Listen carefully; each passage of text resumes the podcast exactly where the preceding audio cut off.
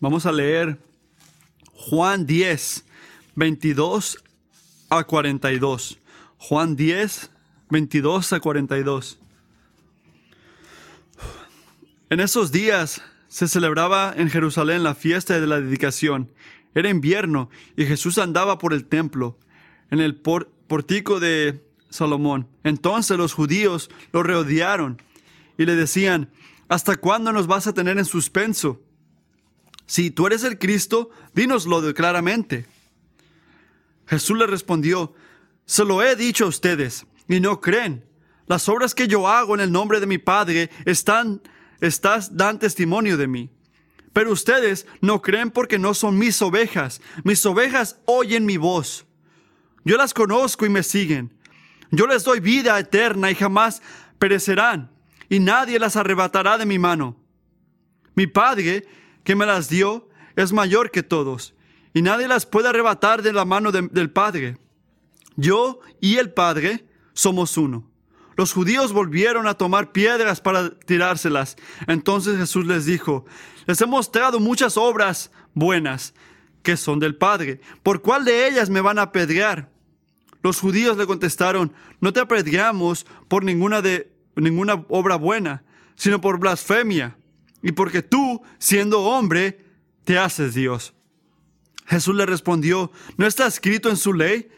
Yo dije, ¿son dioses? Si aquellos a quienes vino la palabra de Dios los llaman dioses y la escritura no se puede violar, a quien el Padre santificó y envió al mundo, ustedes dicen blasfema, porque dice, yo soy el Hijo de Dios? Si no hago la obra de mi Padre, no me creen. Pero si la hago, no me crean. Pero si la hago, aunque a mí no me crean, crean a las obras, para que sepan y entiendan que el Padre está en mí y yo en el Padre. Por eso, procuraban otra vez prender a Jesús. Pero él se les escapó entre las manos. Se fue de nuevo al otro lado del Jordán, al lugar donde primero había estado bautizando Juan, y se quedó ahí. Muchos vinieron a él y decían, aunque Juan no hizo ninguna señal, sin embargo, todo lo que Juan dijo de éste era verdad, y muchos creyeron ahí en Jesús.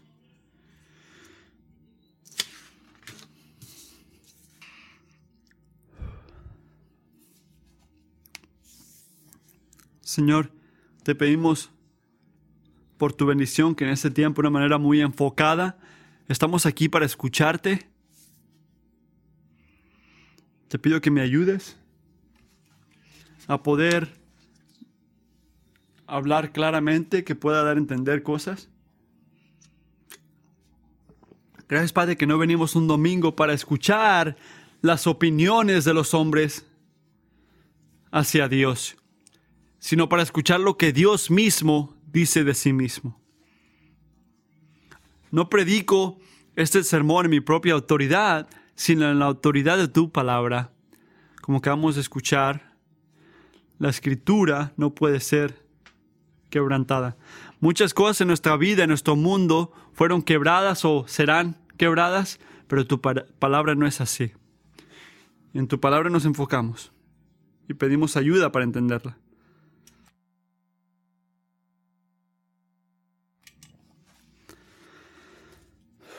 Yo diría que confianza entre, entre dos personas no pasa automáticamente. Piensen en esto.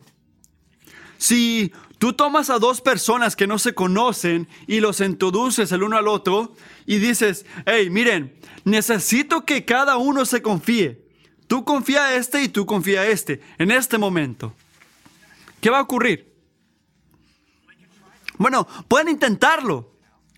Pueden hacer lo mejor que puedan, ¿me entiendes? Donde se confían en sí misma, que se dejan caer para atrás. Pueden intentar confiarse, pero simplemente no se van a confiar en la manera que un esposo y esposa que están contentos, que llevan 50 y algo años casados, de manera que ellos se pueden confiar. ¿Por qué no?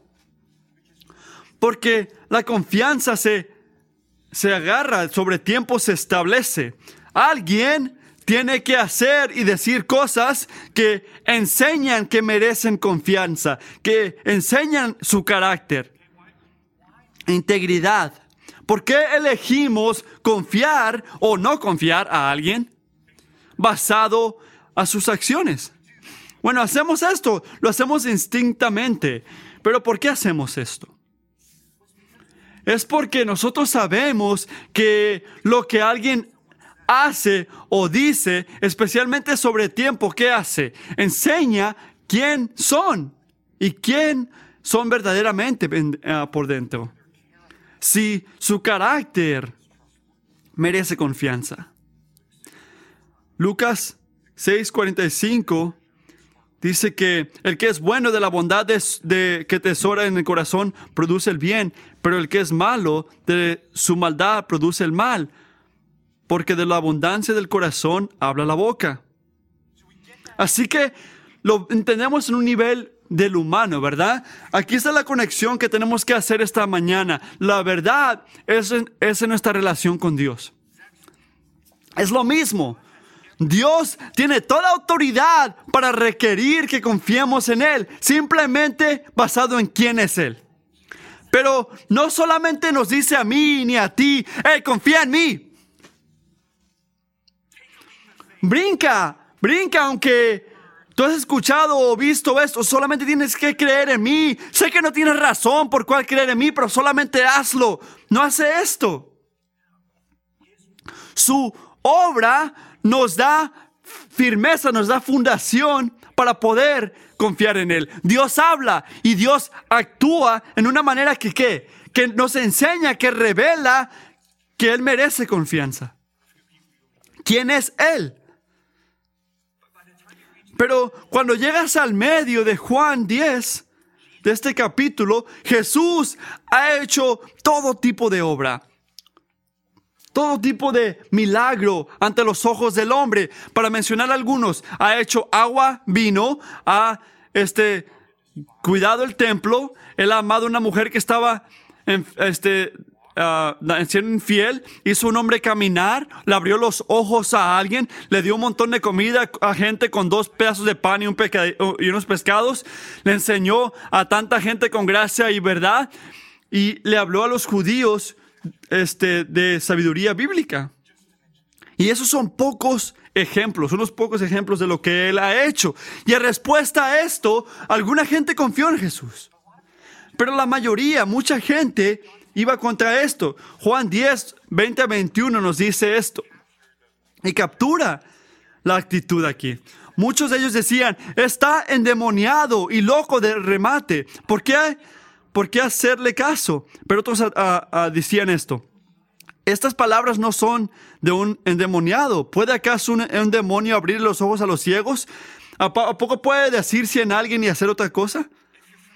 Pero si estás este, si conoces el Evangelio de Juan, cuando llegas al final del capítulo 11, la historia se, se abre más y puedes ver que claramente van contra Jesús. Pero antes de llegar ahí, la segunda parte de, de Juan 10, Jesús toma otra oportunidad para explicarnos por qué exactamente, por qué merece nuestra confianza, tu confianza. ¿Por qué merece tu confianza? Le dice a los judíos aquí que honestamente evalúen sus obras, que, que, consideren, que se tomen su tiempo para ver lo que ha dicho y para ver lo que ha, lo que ha hecho. Pero ¿por qué les dice que hagan esto? Porque Él sabe algo que necesitamos saber nosotros.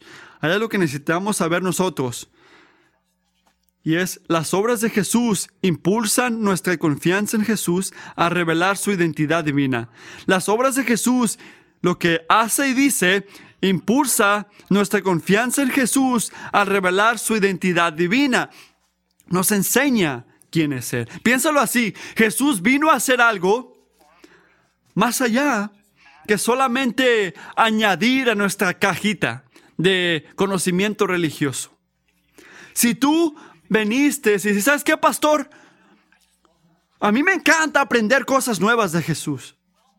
Bueno, ¿sabes qué? A mí me alegra que estás aquí. espero que aprendas algo nuevo de Jesús. Pero ¿sabes qué? Si tú has sido cristiano por mucho tiempo, hay muchas cosas que vas a escuchar el domingo que vas a decir, ¿sabes qué? Que creo que ya escuché eso. Creo que ya lo escuché. Y sabes que si estás escuchando muchas cosas salir de mi boca que piensas, nunca he escuchado eso antes, ¿qué, ¿de qué te tienes que preocupar? ¿Estoy predicando la palabra de Dios o no? Puede que piensas, pienses, ¿de qué sirve un sermón si no aprendo algo nuevo? Amigo, esta es la realidad. Nuestra necesidad más grande cuando nos reunimos como la gente de Dios no es aprender algo nuevo, aunque ocurra, es recordar algo viejo y confiar en Jesús. ¿Sabes de lo que hablo? Es la razón por la cual queremos predicación que no es original. Que Jesús nos enseña quién es y nos llama a confiar en Él. Escuchen Juan 23, ¿verdad? Que dice que Jesús hizo muchas señales que, que, que se lo he dicho a ustedes y no creen. Las obras que yo hago en el nombre de mi Padre están, estas dan testimonio de mí. Son para que tengas confianza en Jesús, para que puedas creer en Él y poder este, tener vida en su nombre. Vamos a entrar en muchos lugares, vamos a tomar nuestro tiempo para hablar en detalle. Recuerden el punto principal que lo que hace Jesús, las obras de Jesús, hacen algo. Nos enseñan quién es Jesús, su carácter, su identidad. Y sabiendo quién es, su carácter, su identidad, cómo tenemos que responder como la gente de Dios. Tenemos que confiar en Él.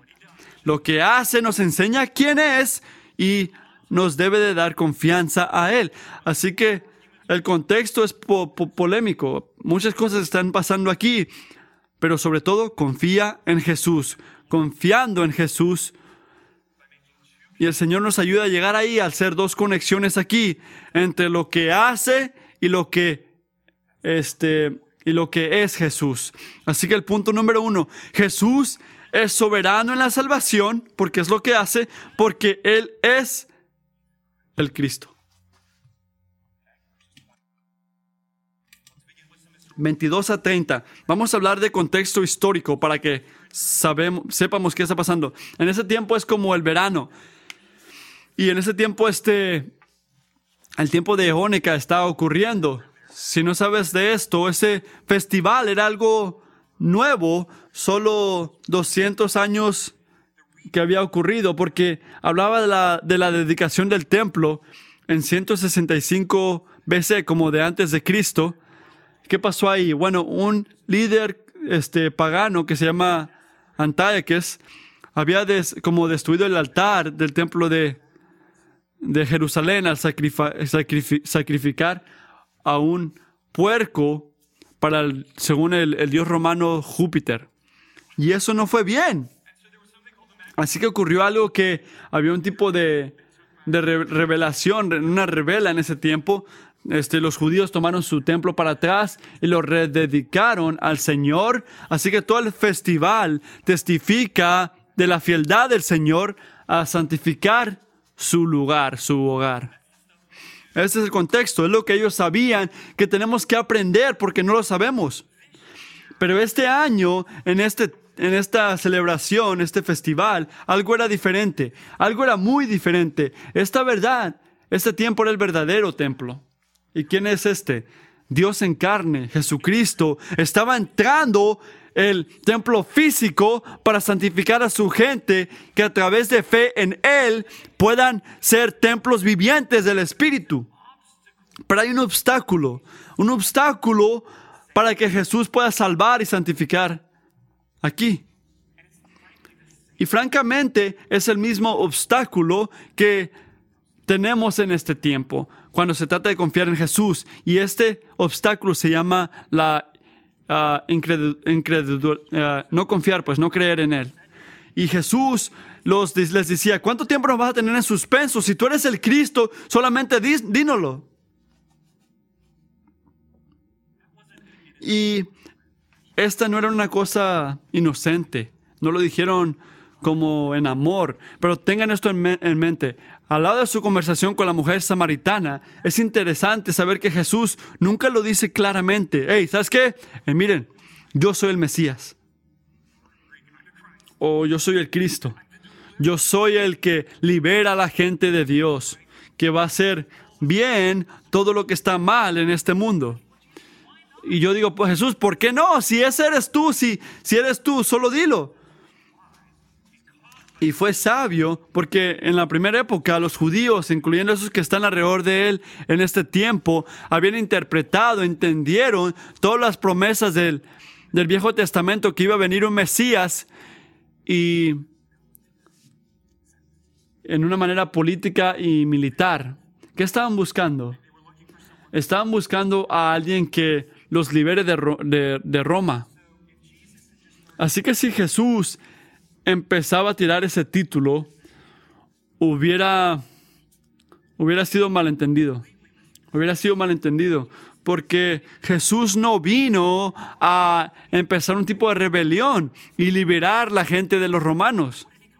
¿Qué vino a hacer? Vino a dar su vida para que pueda liberarnos de otra necesidad, la más grande, que sea la, la vida y la muerte. Así que no responde su pregunta directamente.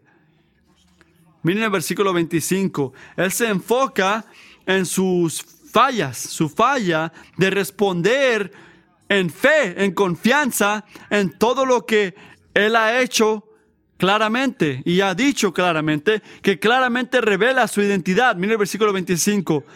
Se lo he dicho a ustedes y no creen. Las obras que yo hago en el nombre de mi Padre, estas dan testimonio de mí. Es la manera que Jesús está diciendo, ya te respondí en mil maneras. Si tienes ojos para ver, pero todavía no quieres creer en mí. Pero nota que aquí no para. Él sigue en el versículo 26, continúa al explicar la razón por su falla de tener fe en Él. No crees porque no eres mi oveja. No creen porque no son mis ovejas.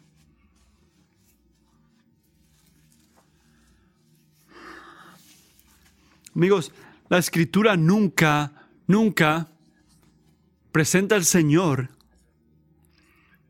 como un tipo de Dios que compra y va a una como un tipo de tienda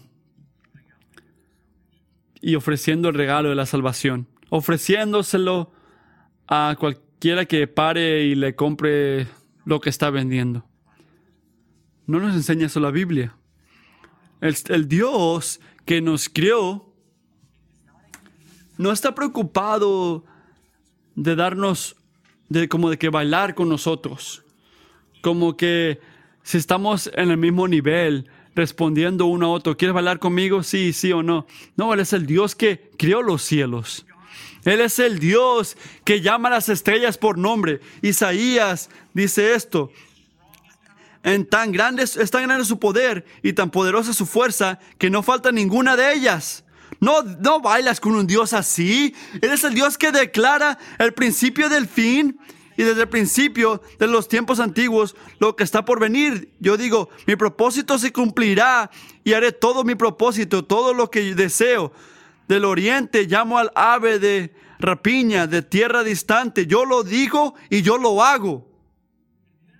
Y esto, amigo, si nunca has pensado en Dios de esta manera grande y soberana, esta es la mejor noticia que puedes escuchar. ¿Por qué? Porque de lo que dice Isaías aquí, escúcheme ustedes, obstinados de corazón, que están lejos de la justicia. Mi justicia no está lejana. Mi salvación ya no tarda. Estoy por traerla. Concederé salvación a Sión y mi esplendor a Israel. El profeta no dice que ellos lo van a descubrir. No dice que ellos la van a descubrir. ¿Por qué? Porque la incredulidad, incredulidad del humano no es algo que pone a Dios en una barrera.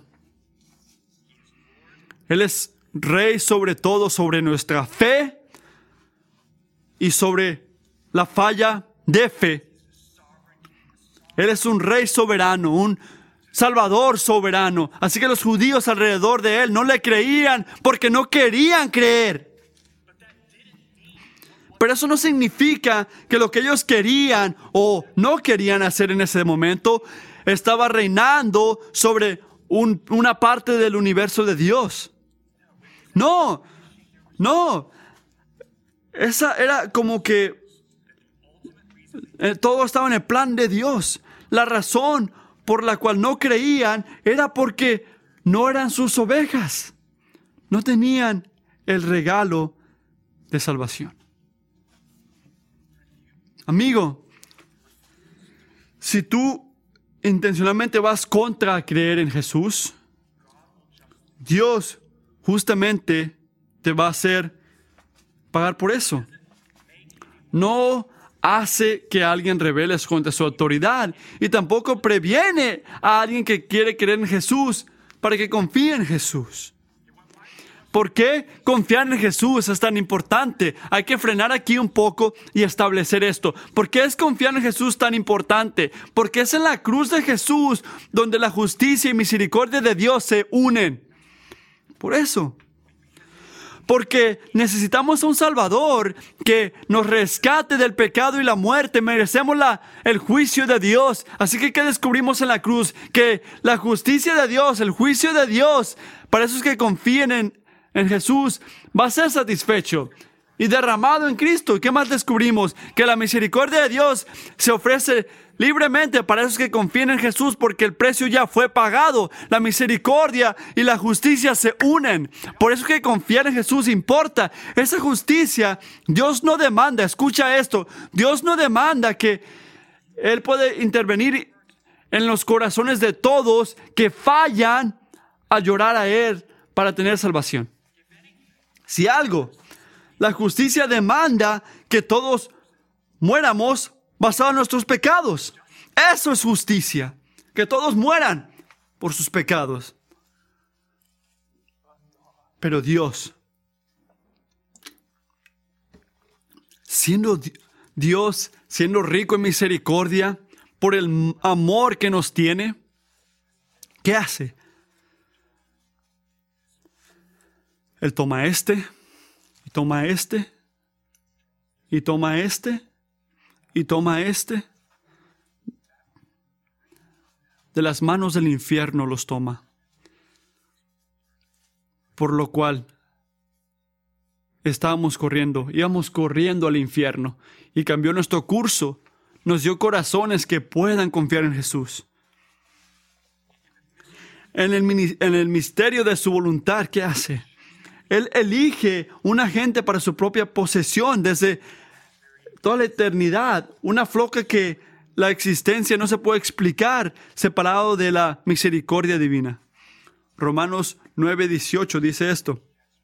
Así que Dios tiene misericordia de quien Él quiere tenerla y endurece a quien Él quiere endurecer. Pero tú me dirás, entonces, ¿por qué todavía no se echa la culpa a Dios? ¿Quién puede oponerse a su voluntad? Respondo, ¿quién eres tú para pedirle cuentas a Dios? ¿Acaso le dirá la olla de barro al que la modeló, ¿por qué me hiciste así?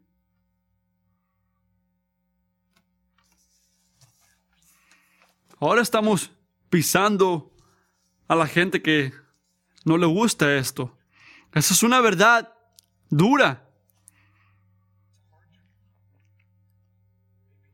Porque, porque, es, porque es difícil entender esto. Porque estamos cara a cara con la con la, el misterio que nos debe de humillar de la soberanía de Dios. ¿Qué significa esto? Que esos que Dios justamente les da la salvación reciben lo que ellos merecen. El propósito de Dios reina en su juicio y esos a los cuales Dios misericordiosamente interviene,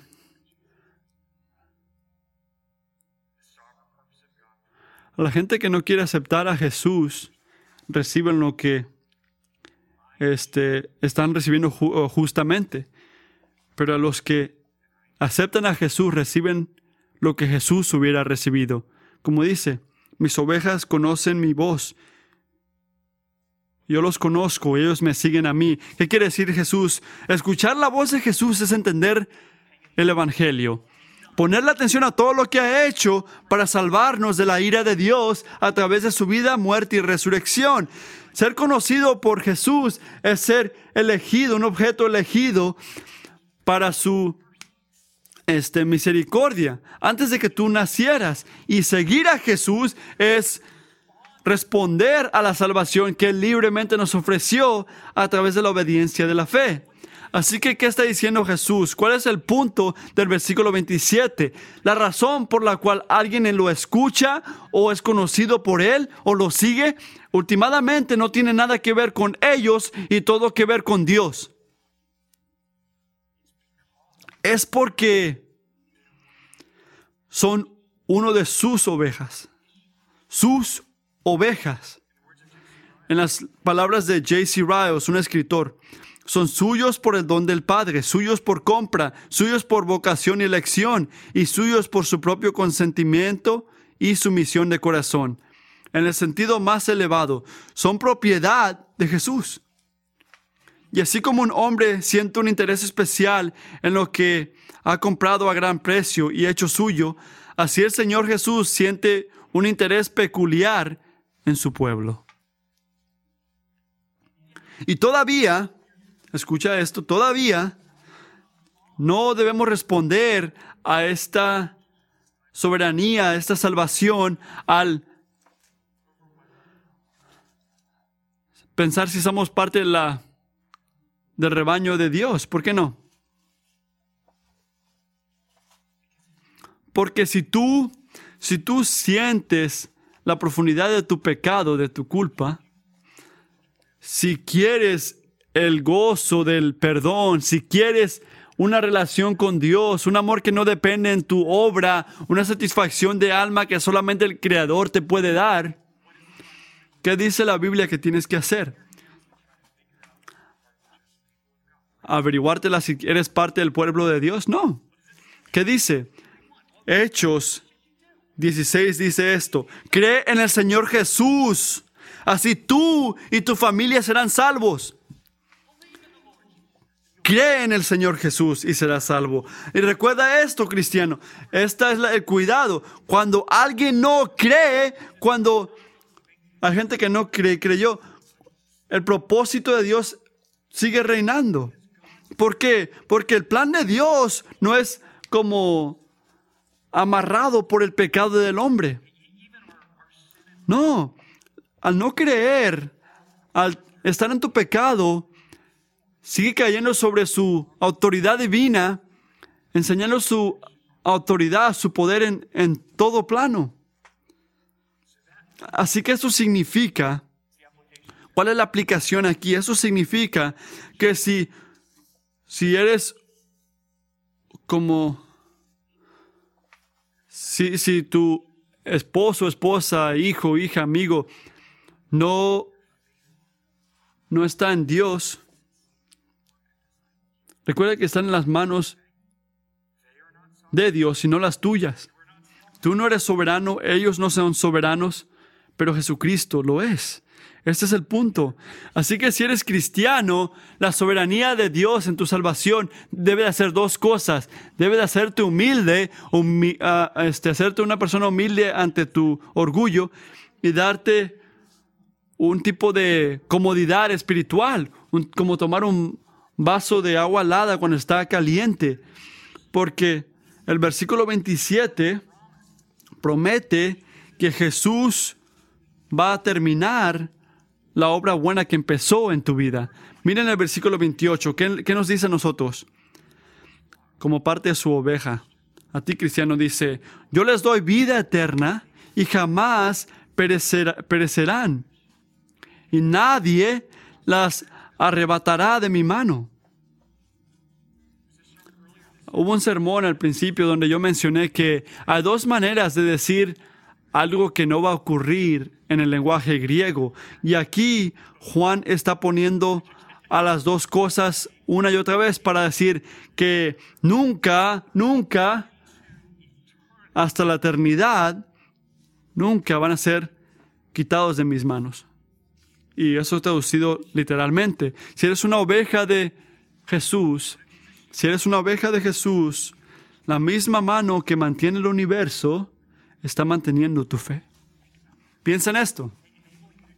Dejándote confiar en Jesús, mantenerte confiando en Jesús hasta el día que Él te lleve a casa. ¿Por qué debe de darte paz esto? Una ilustración en mi propia vida. Hay mañanas donde yo me despierto y yo me siento como un ateo.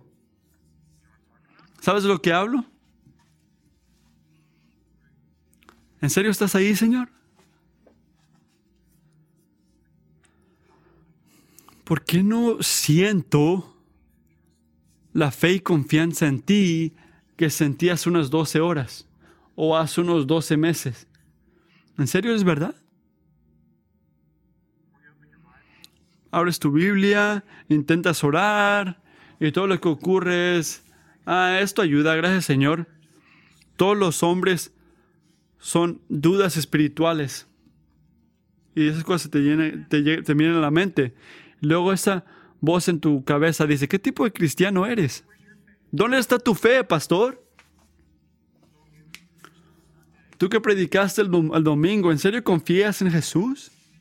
¿En serio crees que te sentirías así si tu fe era verdadera? Para de jugar. ¿Has sentido esto? ¿Has escuchado esto?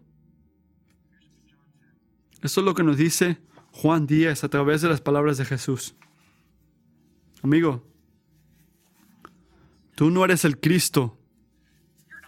Tú no eres el Cristo, Jesús lo es. Y escucha, ni la fortaleza de tu fe, ni tu habilidad de generar fe en el primer lugar, son la base por la cual tú vas a ser salvo. Si fuera así, tu fe sería que un tipo de obra de mérito, y en una manera sentirías que debes de recibir crédito por tu, por tu salvación, pero no es el plan de Dios. Su soberanía agarra la falta de creer en Él y nos da seguridad en fe en Él, hasta el día que regrese Jesucristo y nos lleve a casa. Así que no mires al tipo de tu fe, no mires a tu fe y, y, te, y te preocupes y te pongas a, estresar. No, mira la mano de Dios, mira el poder de Dios, la misericordia de Dios, la palabra fiel de Jesús y gózate en eso. No mires adentro, mira afuera, mira la escritura, mira lo que ha dicho, porque si Jesús está agarrándote a ti, no hay ningún poder, ni siquiera tú mismo y corazón duro que tienes o duro, que, que te hace ser, no hay nada ni tú mismo que te puede quitar de su mano. Y eso es una promesa. Juan 10 no debe de llevarnos a correr y estar confundidos, es decir, ¿cómo puedo reconciliarme con Dios? Solo deseo que todo se desaparezca y regrese todo a Jesús. Todas estas cosas oscuras, todo es de Jesús. ¿En serio?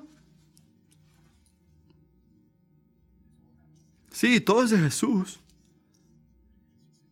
Pero ¿quién, ¿quién dice ser Él? Soberano en salvación. Si el Señor lo ve, y este es el punto, si el Señor quiere ejercitar su poder en tu vida al darte fe grande todos los días de tu vida, que nunca tiembla, Eres como en Hebreos 11, que es otro, pero que sientes que día tras día vas bien, vas bien, vas bien. ¿Cómo lo hace? ¿Cómo lo hace? No sé, yo tengo grande fe. Bueno, gloria a Dios, ¿verdad?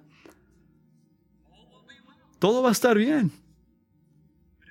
Pero si el Señor lo ve al ejercitar su poder soberano, al preservar un poco de fe en tu vida, todo va a estar bien todavía. Porque el Señor te mantiene. Tú no lo eres. Tú no te mantienes a ti mismo. Tu fe no te detiene. Jesús lo hace. Y esta no es una eh, invitación a, a, hacer lo que tú quieres. Oh, ok, ahora me puedo relajar y hacer nada. No, es un llamado de confiar en Dios, confiar en Jesús. ¿Por qué? Porque Él es el Cristo.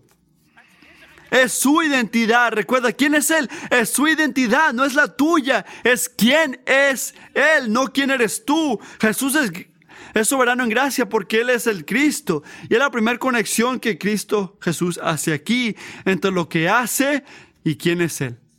Él es soberano en salvación porque Él es el Cristo. No tú.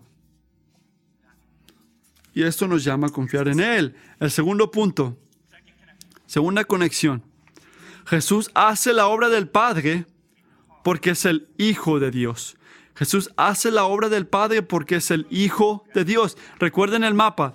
Estamos viendo lo que hace y quién es Él de una manera que nos llama a confiar en Él.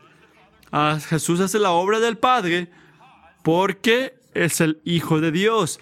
Tienes que escuchar aquí. Está explicando la soberanía que Él le tiene a, nosotros por salvación, dándonos una ventana increíble dentro de la naturaleza y obra de la Trinidad. Porque no solamente es, no solamente es Dios el Hijo que mantiene las ovejas, también es Dios el Padre. Miren el versículo 29. Mi Padre que me las dio es mayor que todos y nadie más, nadie las puede arrebatar de la mano del Padre. Nadie puede arrebatarlas de la mano del Padre. Es como si, si la primera parte de esto no fue buena noticia, Jesús dice, ¿sabes qué? Vamos a poner otro pastel arriba de ese pastel. Es increíble lo que está diciendo aquí.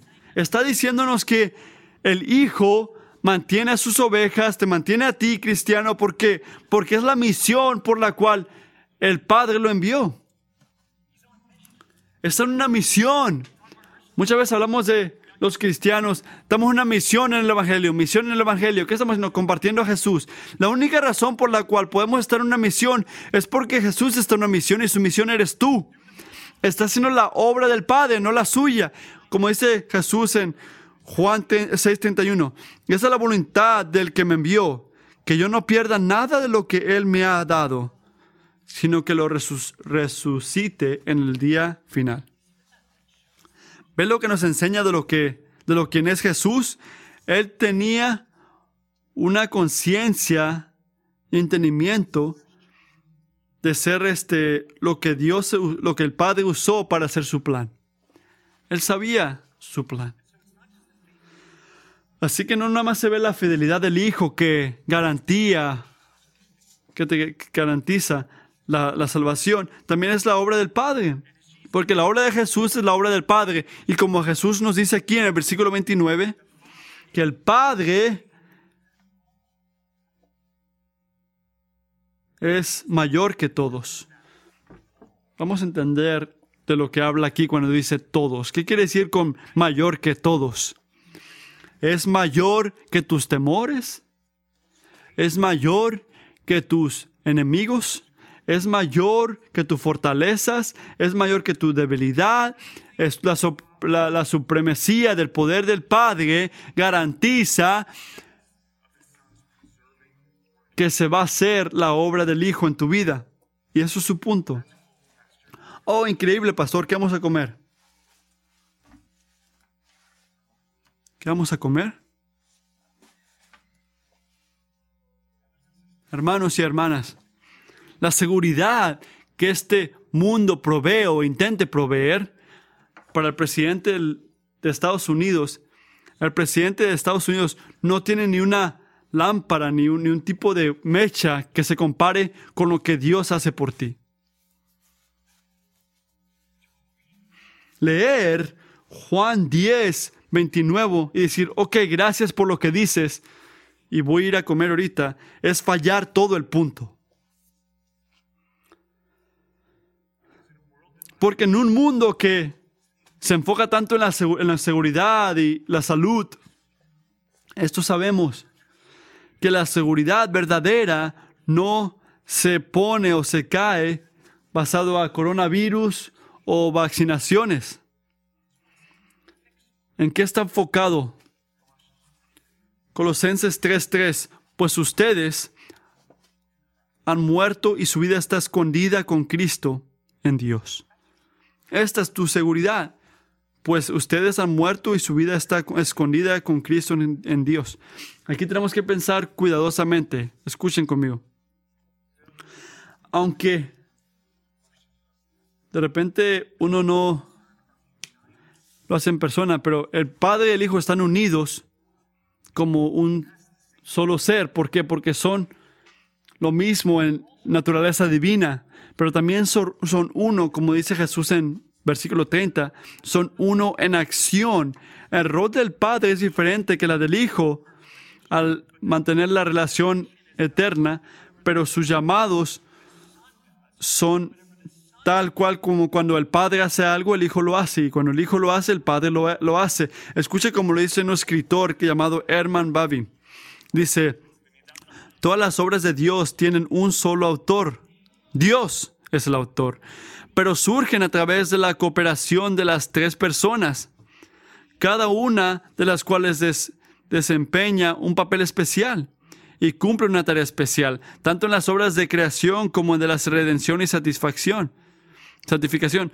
Todas las cosas proceden del Padre, son cumplidas por el Hijo y son cumplidas en el Espíritu Santo. Por eso Jesús puede decir en el versículo 32, yo te he enseñado tantas obras del Padre. Y se puede decir, basado en lo que dice Jesús aquí, yo, yo y el Padre somos uno, no, no lo toma bien la gente. No lo toma bien la gente. ¿Por, ¿por qué no? Porque las palabras de Deuteronomio 6.4, escucha Israel, el Señor nuestro Dios es el único Señor. Así que en sus mentes Jesús acaba de hacer blasfema. Versículo 33 dice, ah, tú siendo hombre te haces Dios. ¿Jesús es hombre? Sí, es hombre. y es verdad. No hay salvación si no fuera hombre. ¿Y Jesús está haciendo Dios? No, no se está haciendo Dios. No se está haciendo Dios porque Él es Dios. Él les está diciendo quién es. Así que el versículo 30 es una manera más clara que vemos el llamado de Jesús en todo evangelio. Es un recordatorio en este mundo loco que Jesús no nos deja a nosotros de decidir qué queremos que Él sea. Él dice quién es Él. Y la respuesta es, yo soy Dios. Y su respuesta a los judíos para tirarle rocas es una de dos. Miren esto rapidito. En primer lugar, él habla sobre la inconsistencia en su lógica. Salmo 82, 6 dice, 82, 6 dice, Este versículo habla de los, los jueces en Israel siendo como tipo dioses. ¿De qué se trata esto? Es la manera que el Salmo hablaba del origen de su oficina y autoridad. Así que Jesús concluye en versículos 33 y 34, si no es blasfema que yo hable de los hombres pecadores como dioses, ¿cómo puede ser blasfema si yo diga que yo diga que soy el hijo de Dios? Todavía yo soy el juez perfecto por la cual la autoridad en la oficina apuntaba. Yo era el que, el versículo 36, que el Padre mandó al mundo. Si ellos pueden clamar un tipo de asociación divina, seguramente yo lo puedo hacer también, todavía más. Pero no fallen aquí, no, no, no fallen al ver, miren el versículo 35 la manera que Jesús habla sobre la Biblia en todo esto. Él descansa el peso de sus puntos en solamente una palabra. Dioses. ¿Por qué? Porque la escritura no puede ser quebrantada. Notan que si Dios mismo es lo que es Jesús, le dio la autoridad suprema a una palabra en la Biblia, ¿qué debemos de hacer nosotros? ¿Cómo debemos de responder?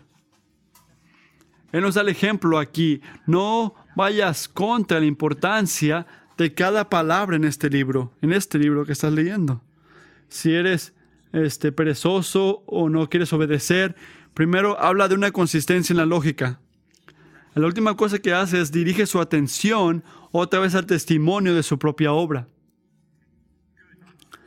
Bien, en una manera de no nada más ser aceptados moralmente, sino de reflejar la excelencia de Dios. Miren el versículo del versículo, miren el versículo 37. Si no hago las obras de mi Padre, no me crean.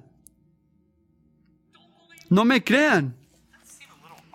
Veces se escucha raro, ¿verdad? Escucharlo a Jesús. ¿Por qué diría esto Jesús? Si no hago las obras de mi Padre, no me crean. ¿Dónde empezamos? Porque Jesús reconoce la conexión entre lo que alguien hace y lo que son. Lo que Dios hace, lo que Dios es. Básicamente dice, hey, esto no es complicado, esto no es complicado. Si pones atención cuidadosamente a lo que estoy haciendo, lo que estoy enseñando, los milagros que estoy haciendo, la conclusión es inescapable. Yo estoy haciendo la obra de mi Padre. Y debe de decirte algo de mi identidad. Versículo 37. El Padre está en mí y yo estoy en el Padre. Como dice una escritora, sus obras reflejan la perfección de su comunidad. Él hace la obra del Padre. ¿Por qué? Porque Él es el Hijo de Dios. Y esa es la conexión. Uno de mis hijos una vez me preguntó una pregunta. Padre, ¿por qué leemos la misma historia en la Biblia si ya sabemos qué ocurre? Es una buena pregunta. ¿Te has pensado eso? ¿Por qué leemos la misma historia si ya sabemos? Juan 10:38 te da una respuesta increíble. Mira ahí. No es suficiente simplemente saber quién es Jesús de una manera de, categoría. Oh sí, yo, yo conozco de Jesús, yo escuché un sermón de Él, es el Hijo de Dios. Sí lo es, pero hay una manera, una manera progresiva de lo que dice Jesús aquí. Crean las obras para que sepan y entiendan y sigan entendiendo que el Padre está en mí y yo en el Padre. ¿Qué tipo de visión para confiar aquí nos está dando? Él nos está diciendo una visión, hermanos y hermanas, donde la fe en Jesús no es una destinación donde llegamos, sino un caminar eterno, de entender, de disfrutar el peso de su obra divina más y más día tras día. ¿Por qué puede decir esto Jesús? Porque la grandeza de Dios no se puede entender, no la puedes poner en tus manos y tampoco la gloria de Jesús. Así que, ¿qué haces en respuesta a esto? Persiste en meditar en las obras de Jesús, como Dios los preservó en su palabra, para que puedas entender y quedarte con boca abierta en la persona de Jesús y poner atención en lo que Él dice y hace, porque sus obras, lo que Él hace, revela su identidad, quién es Él. La segunda parte de Juan 10, con todo lo que está ocurriendo, se trata de conectar esas dos cosas, lo que hace Jesús y lo que es Jesús, quién es Jesús. ¿De qué se trata de que es uh, soberano en, salvación. Nos enseña que es el Cristo. ¿De qué se trata? De que hace las obras de Dios, que es el Hijo de Dios. Así que si alguien te dice, solamente confía en Jesús, ¿qué dices? No, no solamente confío en Jesús, yo confío en Jesús porque Él es el Cristo y porque es el Hijo de Dios. Por lo que es Él, por quién es. Confiar en Jesús no es una cosa como de brincar con los ojos tapados o caminar sin, sin destino. La fe genuina es informada, es una fe enseñada en obras que revela la confianza de su identidad a nuestras mentes que se les olvida o que no quieren caminar. Una y otra vez lo hace. Nos recuerda. Vamos a orar.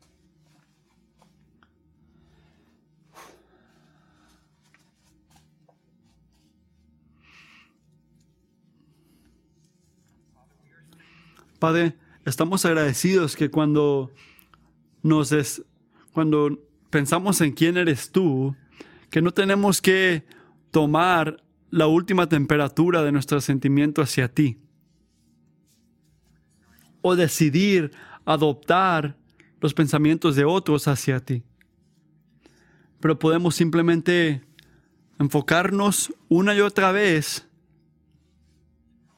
en tu palabra, en tus obras, en lo que has dicho, en lo que has hecho. Jesús, gracias que de la manera en que tu soberanía y salvación nos llama a, confiar en ti como el Cristo.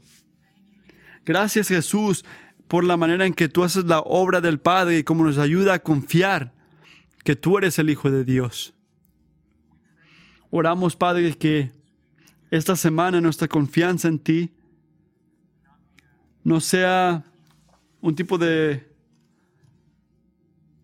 de como obediencia a cosas de décadas que han ocurrido, pero que sean el resultado de lo que sabemos de tu carácter, de tu identidad, de tu manera que debemos de confiar en ti por lo que nos enseña tu palabra de ti. Gracias Jesús por la manera que nos has cuidado esta semana. Gracias por tu soberanía.